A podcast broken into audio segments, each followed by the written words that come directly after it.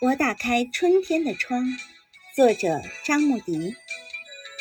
我打开春天的窗，牵牛花吹着喇叭来了，蜗牛背着房子来了，小草牵着绿色来了。世界为谁而笑？大街上许多只清新的耳朵在行走，太阳活蹦乱跳，像孩子手中。红色的气球，我打开春天的窗，一股暖流与我握手。春在荡漾，我们的目光对接。南方的鸟群回来的不露声色。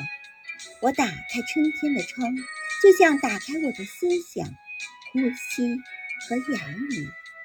解冻的冰凌仍倒挂在我的窗沿，滴滴答答，那是一种。声音的光芒。